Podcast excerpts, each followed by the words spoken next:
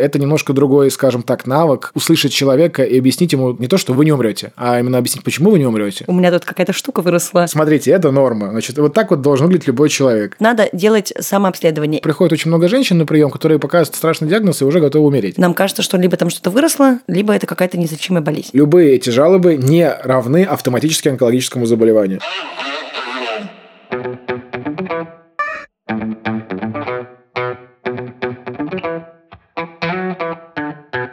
Привет, это подкаст «Раздвиньте ноги», и здесь я, ведущая этого подкаста. Меня зовут Оля Крумкач, и я врач-акушер-гинеколог. 15 октября – это день, в который должен выйти этот выпуск.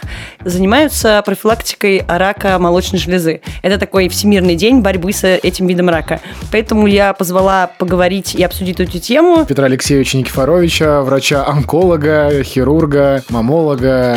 Что там дальше можно перечислять? Еще много всего он делает. Э, молодец, очень умный, квалифицированный врач. Весь октябрь считается месяцем э, всемирной борьбы против рака груди. Он был объявлен э, да, Всемирной организацией здравоохранения в 1993 году. И, кроме того, вот 15 октября в 44 странах проводится этот день. Хотелось бы, чтобы сегодня вы подумаете о том, что такое рак. Возможно, у вас не останется никаких вопросов на эту тему, ну и будете намного более осведомлены.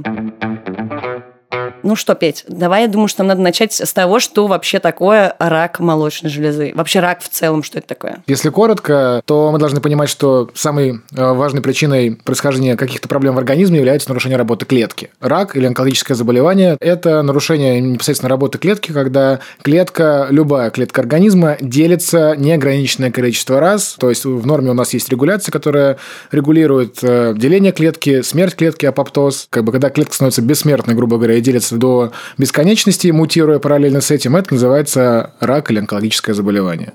Слово «рак», в принципе, это то слово, которое выбивает э, как бы стул из-под любого человека, но нужно понимать, что мы не стоим на месте, и врачи, и люди, цивилизация, да, и сейчас под словом «рак» скрывается совершенно огромное количество различных заболеваний, и мы пришли к тому, что даже локализация, то есть, допустим, рак молочной железы, это очень общее название совершенно разных заболеваний, которые скрываются в этом вопросе. Если мы представим клетку как завод, то у нас есть э, ряд вариантов регуляции, а также иммунная система, которая выполняет э, в этом случае роль отдела контроля качества, скажем так, на производстве. И если в молодости этот новый хороший завод с совершенно классным отделом контроля качества, он все регулирует, то мы не наблюдаем никаких проблем. Но есть совершенно разные факторы. Это может быть возраст, это могут быть заболевания, это могут быть нарушения внутренних процессов в организме, которые приводят к тому, что наш завод работает все хуже, контроль качества пропускает какие-то различные проблемы, происходит брак на производстве, и если этого брака становится слишком много, то в итоге мы получаем различные проблемы. Это могут быть, скажем так, доброкачественного образования, и это не онкология. Это те ситуации, когда клетки, скажем так, делятся неправильно, но ограничено, да, и это не опасно для нашего организма. И второй вариант, мы получаем онкологические заболевания, о которых было сказано ранее. Вообще любое образование у людей вызывает реакцию одну единственную, что что-то новое выросло, непонятное, в любом случае это рак. Это как я тоже реагирую на какие-то изменения в организме, ты такое что-то заболело, можно еще зайти в Google, напечатать, у меня тут какая-то штука выросла,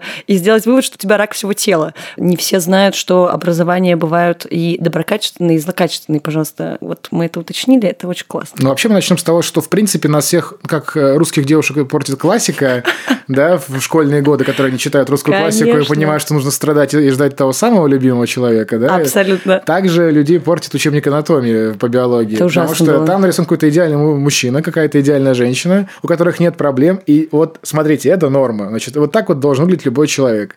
Люди все учатся, искренне посещают эти занятия.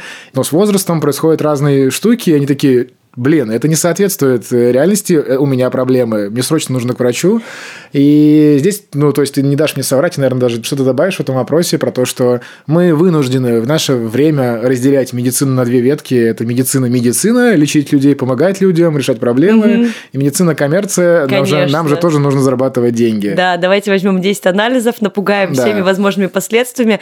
Но просто, да, ты еще классно привел пример с планом анатомии, но у людей, которые не учились в медицинском вузе, то есть наших наших пациентов, например, у них есть другой пример. Все социальное давление связано с тем сейчас, что есть какой-то мнимый идеал, которому не подходит приблизительно никто, потому что вообще идея идеала провальна. И очень плохо сравнивать с этим идеалом, потому что в любом случае ты найдешь какие-то изъяны. А что касается заболеваний, я говорю, я вообще была тем психанутым э, студентом, медиком, который проверялся у всех врачей и параллельно с этим запускал какие-то реально существующие болячки. И я говорю, что у нас, э, у моей одногруппницы, папа был очень крутым онкологом, и он онколог там чуть ли не всего северо-запада консультант. И мы, правда, всей нашей женской группой университетской успели к нему по несколько раз сходить за 6 лет образования, потому что ты проснулся, что-то у тебя показалось в груди, что-то не то, вот он был онкологом-омологом, и ты такой, так, здравствуйте, Ань, дай, пожалуйста, контакты папы, мы сейчас к нему все поедем, потому что у нас у всех рак груди уже запущенная стадия. Вот, да, и поэтому, конечно, приемное отделение там частных клиник, государственных клиник ломятся от бедных женщин, которые уверены в том, что они чем-то болеют, и, конечно, ну, большая часть нашего приема связана с тем, что мы все-таки обязаны уметь и адекватно объяснять людям, что с ними все нормально. И то не просто сказать, с вами все нормально, уходите. А, да, то есть э, и ты тоже иди отсюда. Вот, а Это именно... как у нас, извини, есть врач, он говорит, вы не умираете, все нормально. И на этом как бы его все консультативные истории заканчиваются. Совершенно точно. Эта история, ну, как бы повсеместно известна. И я, на самом деле, очень сильно рад, что мы здесь с тобой записываемся. Как бы акушер-гинеколог – это тот человек, который все-таки является, скажем так, режиссером этой истории. Да. Наша страна уникальная в плане того, что, ну, допустим, если мы возьмем опыт других стран, да, ты не можешь попасть к онкологу просто с улицы. Ты не можешь сказать, у меня рак, пойду к онкологу. Есть первичная сетка, как бы, да, врачей-специалистов, которые это делают. Например, врачи-акушеры-гинекологи. Но акушеры-гинекологи сейчас на профприеме и вообще в целом на каком-то учете и беременных женщин, и просто обращающихся к гинекологу вне беременности, должен все равно проверять молочную железу. А у нас большинство, во-первых, не квалифицированы в этой области, другие не хотят брать на себя эту ответственность. И есть еще, конечно, а вот мы возвращаемся к вопросу маршрутизации, направить пациента куда-то, чтобы он смог сходить. В итоге это откладывается требуется диагностика, лечение, уже что-то там случилось не то, не выдали ту бумажку, но я вот даже не знаю, хорошо ли, если бы акушер-гинекологи полностью вели бы прием как мамологи. Мамология – это такая искусственно созданная специализация в онкологии, да, формально это врачи-онкологи. И как бы основная задача врача-онколога – дифференцировать как бы онкологические заболевания от неонкологических, заниматься дальнейшим их там диагностикой, маршрутизацией и лечением. И мы должны понимать, что большая часть заболеваний, если мы говорим про молочную железу, молочный желез – это не онкологические онкологические заболевания. И естественно, что с этим, по идее, да, должен идеально справляться немножко другой специалист. Естественно, что это сложно, потому что это немножко другой, скажем так, навык услышать человека и объяснить ему не то, что вы не умрете, а именно объяснить, почему вы не умрете, что с этим связано, как бы, и что дальше с этим делать. И что это может быть просто доброкачественная история, да, конечно. Да, да, конечно, это вопрос комплексный, но мы же как бы к чему-то стремимся, и на, как бы на что направим даже данный подкаст, я надеюсь. Конечно. Поэтому, да, да, да. То есть У здесь... нас, э, да, очень много лечения, мало профилактики. Прикол в том, что сейчас, что круто на самом деле, люди начинают читать деньги, если мы будем циничными все-таки врачами, а мы циничные а врачи, мы циничные а врачи. мы циничные врачи, да, извините. Да. Вот, э, люди научились читать деньги, и профилактика, она гораздо выгоднее, Намного. чем... Она экономически выгоднее, чем лечение людей. Человек, который наблюдается, он гораздо, во-первых, имеет меньше проблем со здоровьем, потому что адекватный скрининг не подразумевает большого количества анализов, мы об этом потом поговорим. И этот пациент твой постоянно. Ты его наблюдаешь, ну, допустим, допустим, раз в год, раз в два года. Это выгоднее, чем напугать человека, сделать ему какую-то страшную операцию. Что самое важное в этой ситуации? Конечно же, не деньги, а качество жизни. Меня волнует эта ситуация со статистикой, что около 50 тысяч случаев рака груди регистрируется ежегодно, и при этом обычно мы близимся к тому, что половина этих случаев практически сейчас регистрируется на поздних стадиях. Хотелось бы обсудить, в общем-то, профилактика именно рака молочной железы. В нашей стране поголовно рекомендуют УЗИ молочной железы, самообследование, а, еще много всего. Я думаю, что ты нам как-то правильнее и понятнее расскажешь, что можно делать и какие есть варианты. Если мы говорим про ну, то есть если мы плавно смещаемся в сторону там, диагностики и скрининга, да, это две немножко разные вещи. То есть есть такой раздел, он называется «факторы риска», и есть раздел, называется скрининг. Факторы риска – это те события, которые в ходе различных исследований э, доказали, что при их наличии пациенты или, ну, скажем, люди немножко чаще или гораздо чаще заболевают определенными заболеваниями. Говорит ли о том, что наличие этих факторов риска стопроцентно приведет человека к какому-то заболеванию? Нет. Но в популяции риск возрастает. Те вещи, которые повышают э, возможную историю как бы заболевания, это, конечно же, мы имеем в виду сейчас в современном мире, это возраст пациентов. По данным исследований, вот мы сейчас их смотрим, допустим, мы говорим, что риск заболеть раком молочной железы в возрасте там, 50-59 лет составляет 2,4% да, у группы низкого риска, да, хотя в возрасте старше 70 лет это 7%. То есть немножко совершенно другая история. То есть что хочет сказать автор? То, что женщины отличаются от мужчин в плане того, что у вас есть, скажем так, поправь меня, гормональная немножко другая регуляция. Абсолютно да? нет. Вы живете это немножко факт. по другим историям, и как раз-таки, если мы возвращаемся к заводу, то ваш завод очень хорошо работает, когда все гормоны в организме, именно женские, функционируют правильно, и в этой ситуации в клетках молочной железы крайне редко происходят какие-то мутации, ошибки и прочее, прочее, прочее. Вообще, в целом, молочная железа у женщин, она очень зависима от изменений в организме. У нас есть менструальный цикл, я сейчас напомню всем слушательницам. И вообще за весь месяц, когда происходят эти изменения, даже неважно, принимаете вы гормональные контрацептивы или нет, в любом случае есть эти половые гормоны, есть регуляция вообще всего этого менструального цикла, и молочная железа, как одна часть всей этой системы в любом случае зависит. Я знаю, что сейчас многие подумали про себя, что точно грудь болит и в начале цикла, и во время месячных, у кого-то в конце, у кого-то в начале. Кто-то замечает, что если месячная обильнее или, например, ПМС был сильнее, то есть грудью какие-то проблемы. В переходе с одних таблеток на другие, при смене контрацептивов, во время беременности, после беременности, в любые, мне кажется, фазы жизни женщины, мы периодически замечаем, что грудь как-то себя странно может вести. И в большинстве случаев именно в этих ситуациях мы бежим к врачу, потому что нам кажется, что либо там что-то выросло, либо это какая-то неизлечимая болезнь. Поэтому, если мы говорим про возраст, то здесь все ситуации различные. И, естественно, что основной риск составляет уже пациентки в постменопаузальном периоде. Естественно, что и до этого случаются онкологические события. И, как правило, это связано с нарушением цикла, это связано с... Мы ни к чему не призываем, но поздняя беременность после 35 лет чаще связана с возникновением онкологических историй.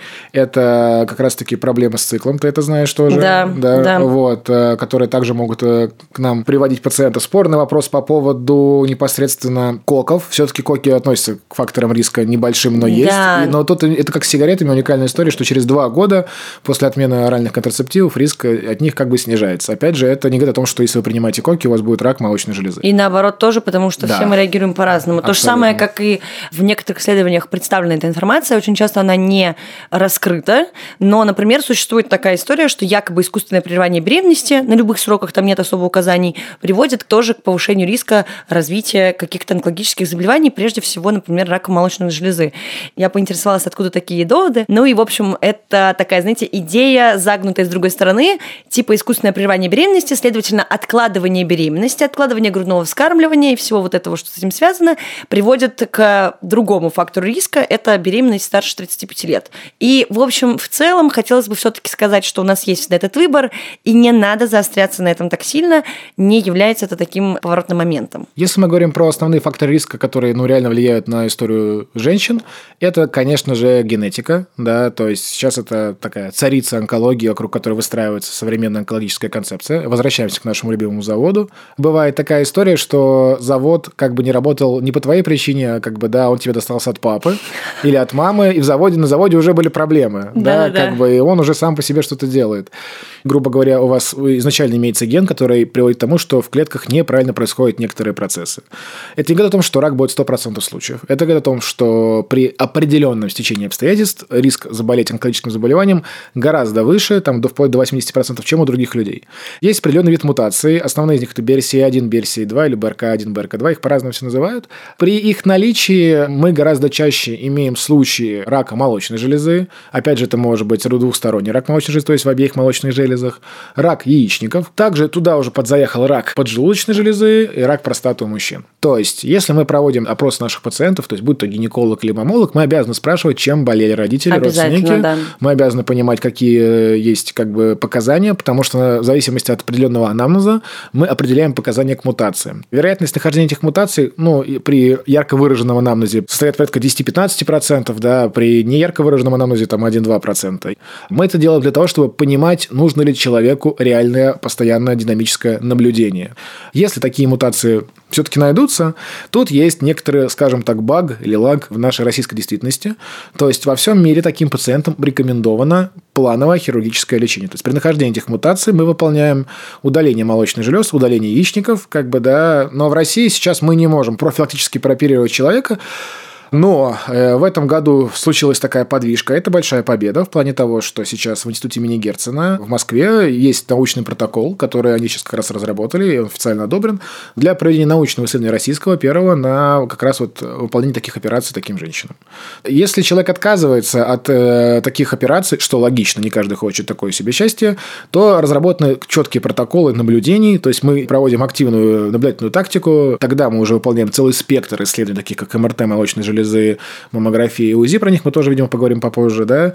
Но вот в этой ситуации, если ты меня спрашиваешь, когда это нужно делать, вот там они реально нужны, потому что мы мониторируем человека, у которого есть реальная возможность заболеть таким заболеванием. Ну, конечно, у него уже есть этот, грубо говоря, генный наследственный фактор. Предлагаю послушать историю моей подруги, которая как раз-таки столкнулась с э, ситуацией вот этой мутации гена. Она уехала в Израиль, так как у нее есть такая возможность, и провела, в общем-то, себе радикальную профилактику. Моя мама умерла от рака груди, когда мне было 11, поэтому я с детства в теме.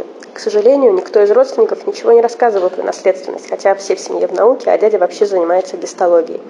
Поэтому тест я сдала очень поздно, после 30, когда вышла книга Анджелины Джоли, и эта тема стала широко обсуждаться. После этого я стала ходить к мамологу раз в полгода и на МРТ раз в год.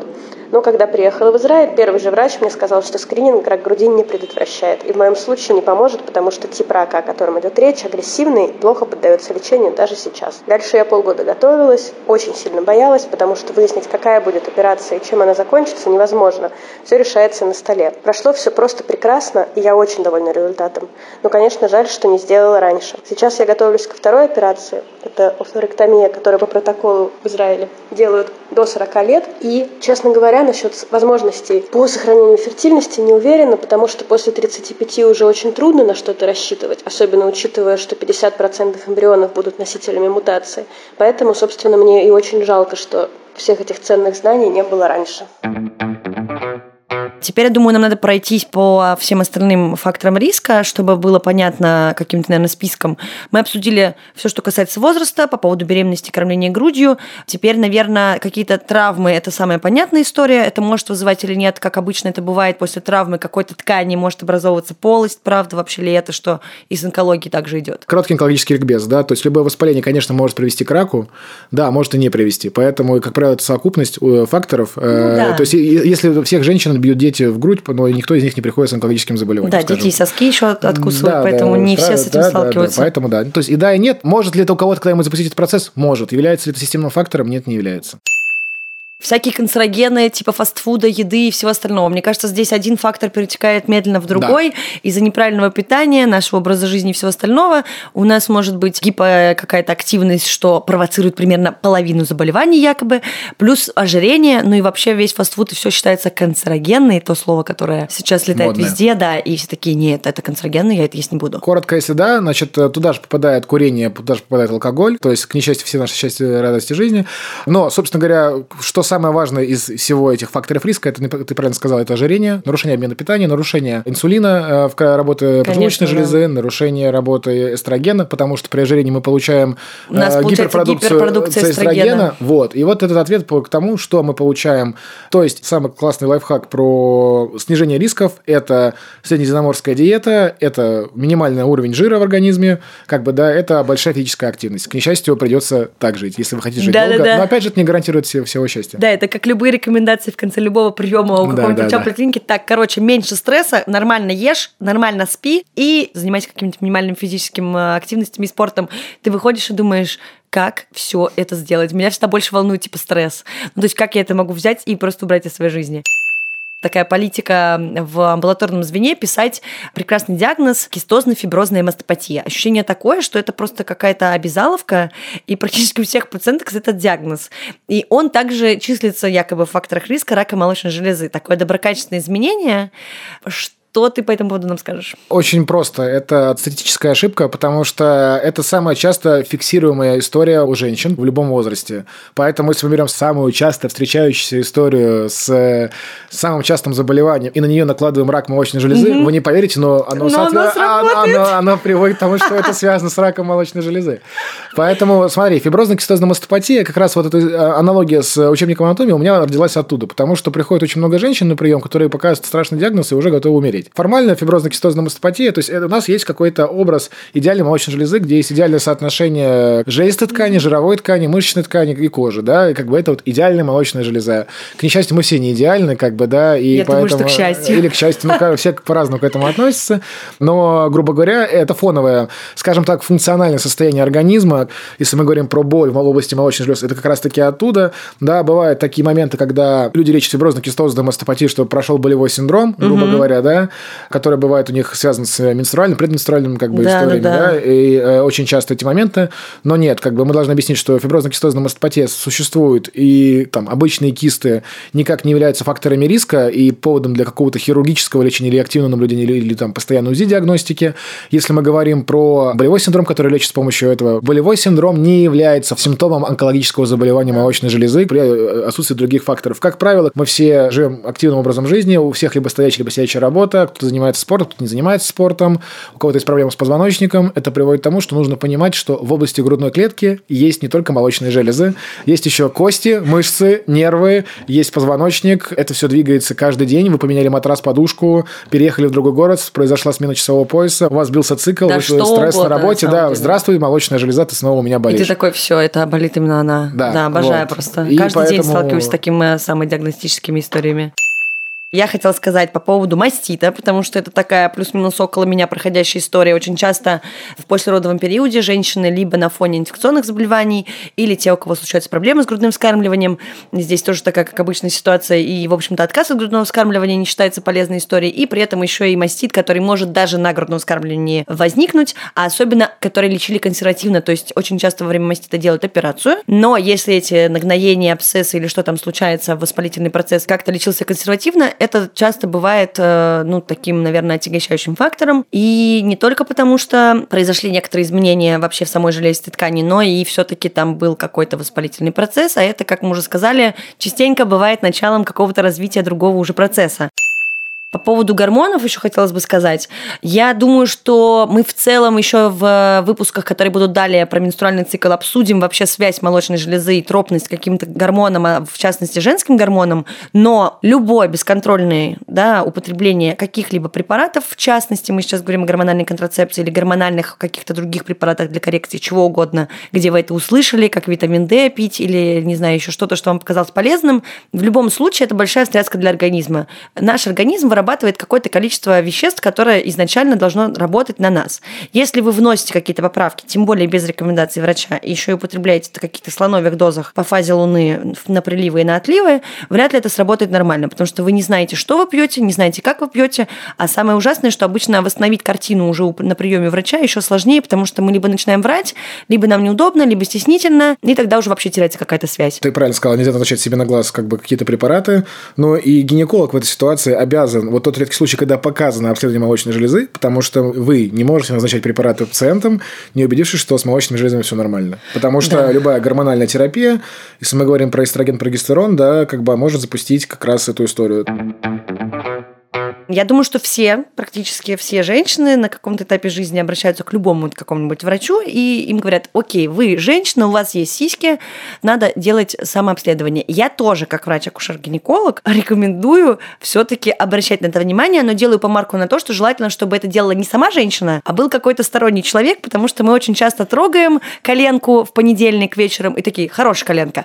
А в среду точно такая же коленка кажется нам уже видоизмененной, с причудами, с наростами и какими-то непонятными непонятными вещами. Ну и вообще, в целом, есть какие-то меры, которые можно соблюдать. У нас есть рекомендации по скринингам, по профилактикам пройти всех врачей до 30 и сдать, э, не знаю, раз в год клинический анализ крови, что никто не делает. Но что по поводу рака молочной железы? Можно вопрос в сторону? Да.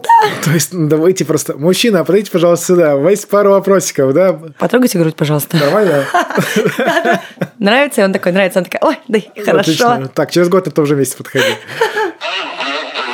Самые частые вопросы, которые задают люди, это почему так произошло и что делать, чтобы этого не произошло. Угу. То есть у, у людей зачастую есть некоторая иллюзия того, что они могут влиять на процесс в своем организме. Конечно. Возвращаемся к грустным новостям. Да, большинство организм плевал на вас и на то, что вы про себя думаете. Блин, мы хотели сделать выпуск, типа все классно, да. такие нет это не так. И куча прод нет, это повод для расслабиться, потому что куча процессов в вашем организме происходит бесконтрольно. Пожалуйста, перестаньте пытаться их контролировать, потому что большинство этих процессов никак не влияют на вашу жизнь. Чем меньше про это знает человек, тем он лучше спит. Если мы говорим про скрининг, то это обследование здоровых людей на предмет возможного онкологического заболевания. Как сейчас модно, извини, чекапы, знаешь, ну, все теперь ходят на чекапы, на какие-то да, бесконечные. Да, да. Угу. Но опять же, автором хорошего чекапа является обычно классный терапевт, который понимает, что нужно делать. Конечно. Если мы говорим про реальный скрининг, то в настоящий момент мы имеем единственный вариант – это внимательное отношение к себе. Что оно подразумевает под собой? Не то, что мы трогаем грудь. То есть в этой ситуации нужно понимать, что, как правило, одна женщина в своей жизни трогает, ну, наверное, одну грудь. Ну, ладно, две груди. Есть, ну, ладно, разные женщины, возможно, ну, ладно, до, возможно, до, до 10 грудей. Я не знаю, Окей. сколько, да, то есть давайте с поправкой на 21 век. Но это вряд ли, то есть на 10 молочных железах ты сможешь разобраться, какая из них нормальная, какая нет, и где какая история, да? Да-да-да. Вот, поэтому, э, если мы говорим про внимательное отношение к себе, что это такое? Это то, что человек смотрит. Если у него первое, когда нужно прийти к мамологу на, или к гинекологу на консультацию, когда есть боли в молочных железах, которые никак не связаны с циклом, происходит каждый день и не проходит больше двух циклов. Это говорит о том, что история не меняется, гормональный фон не справляется, нужно разбираться. Это не равно онкологии, это говорит о том, что нужно просто посетить врача. Появилось какое-то объемное образование в молочных железах. Оно не проходит, оно увеличивается, и как-то меняется вообще структура железы в течение двух циклов, а не одного там, или двух, грубо говоря, два месяца. И это выявляет, ты абсолютно правильно сказала, не женщина, а ее половой партнер, либо близкая подруга, кто говорит, что что-то раньше этого не было, сходи-ка ты. Подруга такая в бассейне, слушай, что-то я не помню, что у тебя была третья грудь. Да, да, да. Да, вот, то в этой ситуации, как бы, да, тоже нужно посещать, потому что самообследование – это верный путь к, э, да, трав... к неправильной самодиагностике. Именно, именно к психологической травме и лишним анализам. А, э, если изменилась форма молочной железы, это никак не связано с беременностью, то есть, да, пропала симметрия, которая раньше была. Если изменилась внешний вид сосков, как если появилось тяжение соска, этого не было от рождения. Если появилась отделяемая из молочной желез, этого раньше не было. Это тоже, как бы, ну, то есть, не равняется онкологии, но стоит обследовать, есть другие заболевания. Если появились объемные образования в подмышечной различных областях, да, которых тоже раньше не было, они не проходят в течение одного-двух месяцев. Если появились изменения на коже области молочных желез, и тоже эти изменения не проходят в течение одного-двух месяцев, это повод для визита к доктору. Самая главная ремарка, что любые эти жалобы не равны автоматически онкологическому заболеванию. Это да. говорит о том, что у женщины есть какая-то ситуация, с которой нужно разбираться. Либо обследованием, либо гормональным лечением, либо спортом, либо наблюдением, либо ничего не деланием, либо, да, диагностика и лечение онкологического заболевания Thank you. Это мы говорим про то, на что нужно посмотреть. Если мы говорим про скрининг, модное слово, которое должно спасать и решать ситуации, то реально смысл скрининга в том, что он позволяет выявлять онкологические заболевания на ранних стадиях. К несчастью, в большинстве случаев основным методом диагностики и скрининга является то непосредственно маммографическое исследование. Что такое маммография? Это рентген молочной железы. Молочная железа фиксирует специальными пластинами. Сейчас уже современные аппараты это делают безболезненно. Но, опять же, э, тут короткий ликбез. Молочные железы, скажем, скажем так, бывают разной плотности. И эта плотность меняется с возрастом, с циклом, с уровнем жировой ткани, с уровнем эстрогена и прочее, прочее, прочее. Э, если мы говорим про женщин до 40 лет, как правило, в этой ситуации у большинства из них плотность очень высокая, и маммография не пробивает это исследование. Не пробивает. Не пробивает. Грудная молоч... броня. Рентген не пробивает э, плотную ткань молочной железы. Мы ничего не видим. Опять же, нужно понимать, что высокая плотность молочной железы является фактором риска рака молочной железы и требует дообследования. Тогда мы делаем УЗИ, тогда мы делаем МРТ с контрастом, угу. чтобы разбираться. То есть, это уже современные рекомендации, чтобы понимать, что, что существует, и просто дообследуем. Если мы говорим про УЗИ, УЗИ нам нужно для того, чтобы понять, боль в молочной железе, допустим, связана там, с нагрузкой спортом или с каким-то воспалением молочной железе. УЗИ нам позволяет находить какие-то онкологические заболевания, но тогда, когда они уже выросли и имеют какие-то определенные размеры, то есть, скажем так, от 5 миллиметров или там сантиметра, грубо говоря, это уже будет видно. Меньше нет. Увидит только маммография, допустим. УЗИ нужно, чтобы оценивать динамическое состояние. УЗИ нужно для того, чтобы оценить те же самые фиброаденомы. Да? Угу. Отдельный пласт диагностики и не онкология, но вызывает кучу нервов, но потому что случае, всех, да. что всех оперируют направо и налево, хотя в большинстве случаев это делать не надо. Да, куча кистов подружек удалено, да, зачем-то ну, непонятно Потому зачем. что по летом пустой операционный план нужно выполнять. Мы можем долго про это говорить, но если мы говорим про реальный скрининг, то это маммография. В нашей стране она делается с 40 лет.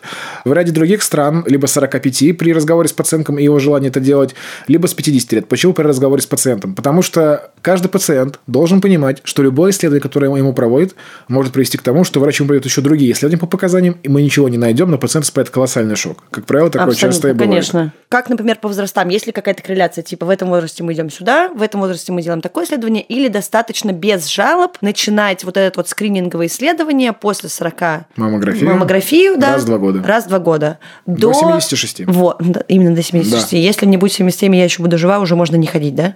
Там уже как да бы... Не надо. Все, уже не да, надо. Да. Там уже можно спокойно и так умирать. Окей, до 40 лет. Творческий подход. На самом деле, до 40 лет мы комбинируем комбинируем осмотры, мы комбинируем там те же самые соскобы, пункции и прочее. Ну, грубо прочее. говоря, по жалобам. И УЗИ, да. Да, тут но, уже по жалобам. Опять же, такая ремарка, да, про то, что мы используем УЗИ в диагностике по жалобам, но мы не используем УЗИ как скрининг, чтобы просто Да. типа, делать УЗИ здоровым женщинам раз в год. Просто м- так. Мало ли что, да, Абсолютно. ситуация. Э, Если мы говорим про PRCA, мы сейчас не будем тут никому объяснять, что надо делать и когда ходить сдавать, но если есть какой-то генетический да, фон, только в этой ситуации, если это волнует, опять же, лучше с консультацией врача, можно сдать. Просто так рутинно, да, мы не бежим завтра сдавать этот анализ, пожалуйста. Доверяйте своим врачам, ищите тех врачей, которым вы доверяете, которые вам адекватно объясняют информацию. Не стесняйтесь спрашивать врачей, если вы что-то не понимаете, что вам это нормально объяснили, потому что в этом как бы понимании и кроется, наверное, секрет вашего здоровья там, да, и хорошей работы врача.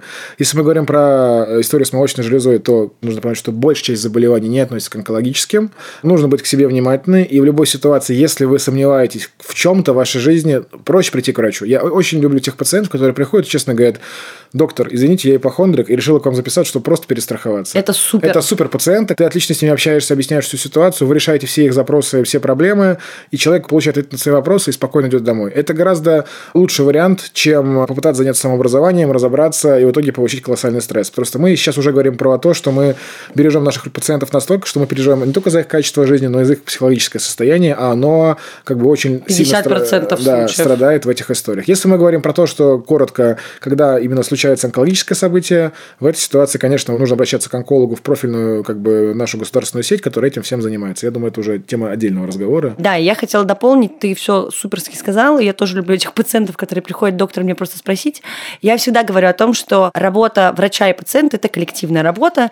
Чем больше вы переспросите, чем вам понятнее будет то, что вам сказали, это очень большой процент успеха в каком-либо лечении, и врачу тоже намного интереснее находиться в диалоге, а не так, что он рассказал, пациент не переспросил, в итоге проблема не решена, и человек еще уходит с приема и такой, врач плохой, я ничего не понял.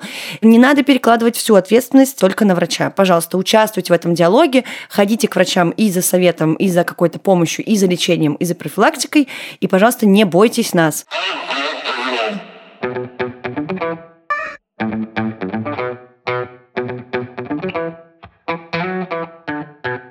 Пожалуйста, слушайте подкаст «Раздвиньте ноги» на тех платформах, где вы слушаете подкасты. Подписывайтесь на нас, ставьте лайки, присылайте свои вопросы, истории, предложения. С вами была я, врач-акушер-гинеколог. Э, Меня зовут Оля Крумкач, и у меня в гостях был Врач-онколог Петр Никифорович. как всегда, помогала мне с этим выпуском моя звукорежиссерка Лера Кусто. До новых встреч. Пока.